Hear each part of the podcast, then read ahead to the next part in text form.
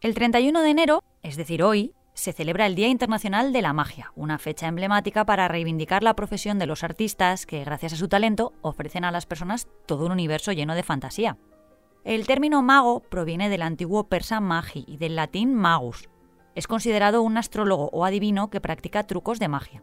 Incluye a ilusionistas, prestidigitadores y otros artistas que tienen el propósito de entretener, divertir y sorprender al público.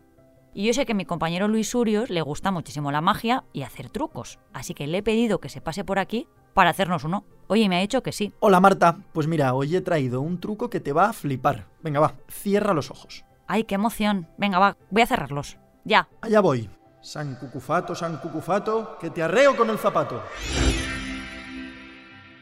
Bien, aunque quizás no os hayáis dado cuenta, acabo de hacer magia. Marta ya no está, la he transformado en un chorizo de cantimpalo. Y Amalia y Paco son ahora dos monos con platillos, a ver qué tal editan el programa.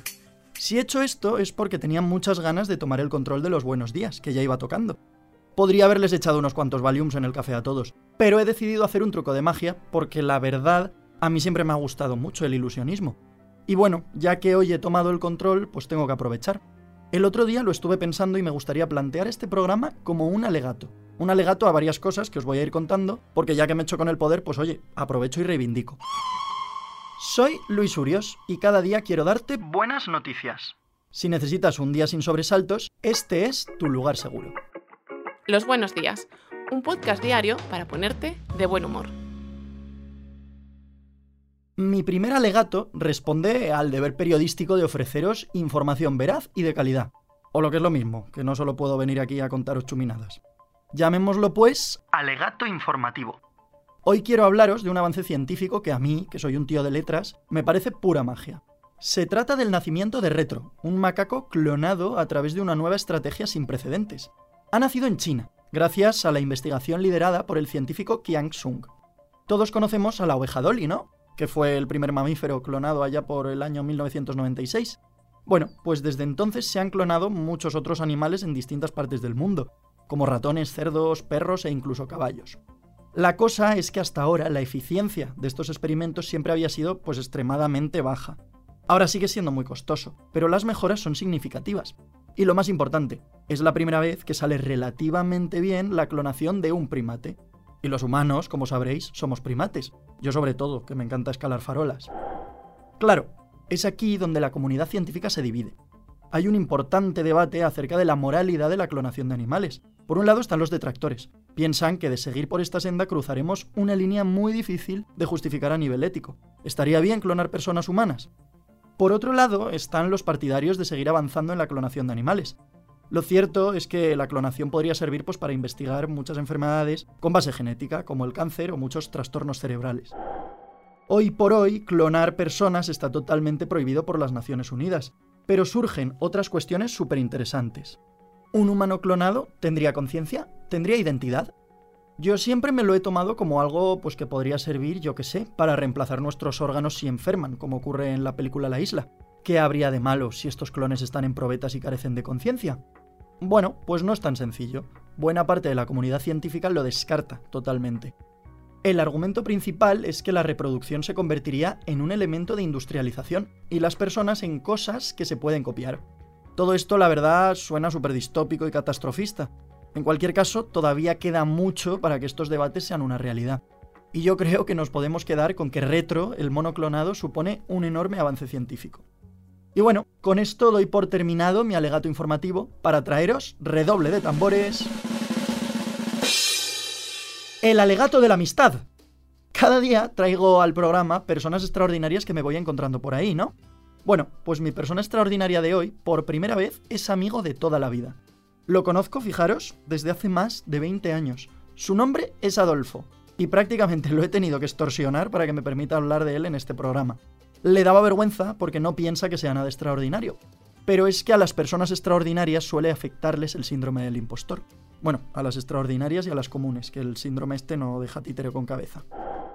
Venga, al meollo. Mi amigo Adolfo siempre ha tenido una curiosa capacidad de predecir con años de antelación todo tipo de tendencias, tanto a nivel musical, sobre todo a nivel musical, como en las modas o en la literatura.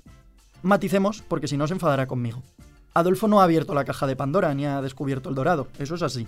Las cosas que él ha previsto también las vieron otras personas, pero dudo que en tantas ocasiones como él. Os pongo unos cuantos ejemplos. Para empezar, Adolfo escuchaba a Zetangana cuando Agoracein, su primer grupo, no acumulaba demasiadas reproducciones en sus temas. Ya entonces decía que Crema, el seudónimo de Zetangana, acabaría por reventarlo todo. Y fíjate tú, ¿dónde está Tangana a día de hoy? Por cierto, Adolfo lleva dos años diciendo que su próximo disco será rap puro. Y no digo nada, pero ahora todo el mundo dice lo mismo. Ya veremos qué pasa. Lo mismo le ocurrió con Auronplay. Este youtuber, que ahora está hasta en la sopa, en su día no era más que un chaval que se dedicaba a insultar, con mucha gracia, todo se ha dicho, a otros creadores de contenido. Ahora Auronplay es mucho más políticamente correcto, pero al principio no tenía filtro. Quien lo recuerde bien lo, lo sabrá. Bueno, pues mi amigo Adolfo ya lloraba de la risa con sus vídeos cuando estudiábamos la ESO y Auronplay acumulaba pocos miles de reproducciones. Esta me encanta, porque lo cierto es que yo me copié un poco de él. La mayoría hemos vestido una camisa hawaiana en algún que otro momento de nuestra vida. Claro, este tipo de camisa tiene su origen en los años 30 y desde entonces ha estado entrando y saliendo de lo que viene a ser el imaginario estético una y otra vez. Bueno, yo diría que ahora estamos un poco en un momento de bajón. Acaba de terminar el pico de las hawaianas. Ya no se ven tantas como hace unos 3 o 4 años. A lo que voy es que esta nueva ola, esta última ola, también fue vaticinada por Adolfo. Yo os juro, por lo que más queráis, que llevaba camisa hawaiana cuando nadie lo hacía. Y un par de años después de comenzar a hacerlo, las tiendas de ropa volvieron a llenarse de estas camisas estampadas.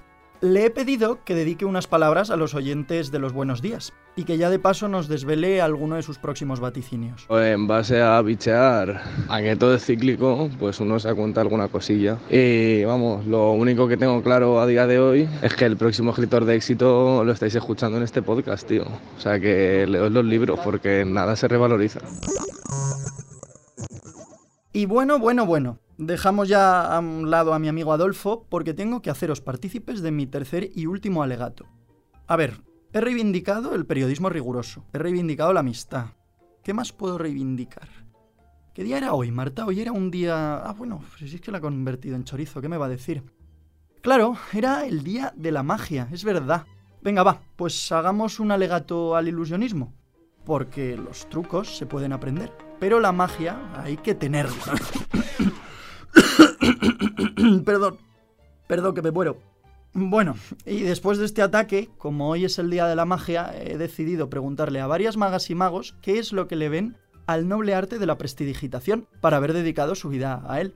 En primer lugar, le he preguntado a la maga Dania, y me ha dicho esto. He dedicado mi vida a la magia porque en ella descubrí mi pasión, porque no solo amo esa sensación de poder escapar de la realidad y de la cotidianidad a través de la ilusión, sino que también me encanta poder llevar al público conmigo en ese viaje. Por otro lado, el mago Rafa Tamarit, que además de mago como tal es mago para empresas, dice esto. Me dedico profesionalmente a la magia porque ver las caras de asombro y de ilusión del público es probablemente una de las sensaciones más bonitas que hay. Y en particular dentro un poco de mi especialización, que es la magia para empresas, esa parte creativa de crear magia alrededor de un producto, incluso antes de que salga al mercado, es un proceso creativo muy enriquecedor. Y por último, le he preguntado al dúo de magas Niñas del Mago, formado por Carmen y Begoña. Escuchad. Después de ver un mago profesional de escena en directo, me picó el gusanillo y me atrapó. A los meses sin querer fui añadiendo a Bego hasta formar el dúo. Ah, sí, y comparada con otras artes, la interacción con el público es inmediata y eso te engancha. Vemos muchos magos, pero pocas magas, así que es un papel que queremos reivindicar. Ale, yo creo que podemos dar ya mi alegato por concluido. Me voy a comer algo, que tanto rato con el chorizo ahí delante, pues me ha entrado hambre. Os dejo. Mañana más. Muchas gracias por escucharnos y gracias a ti, Marta.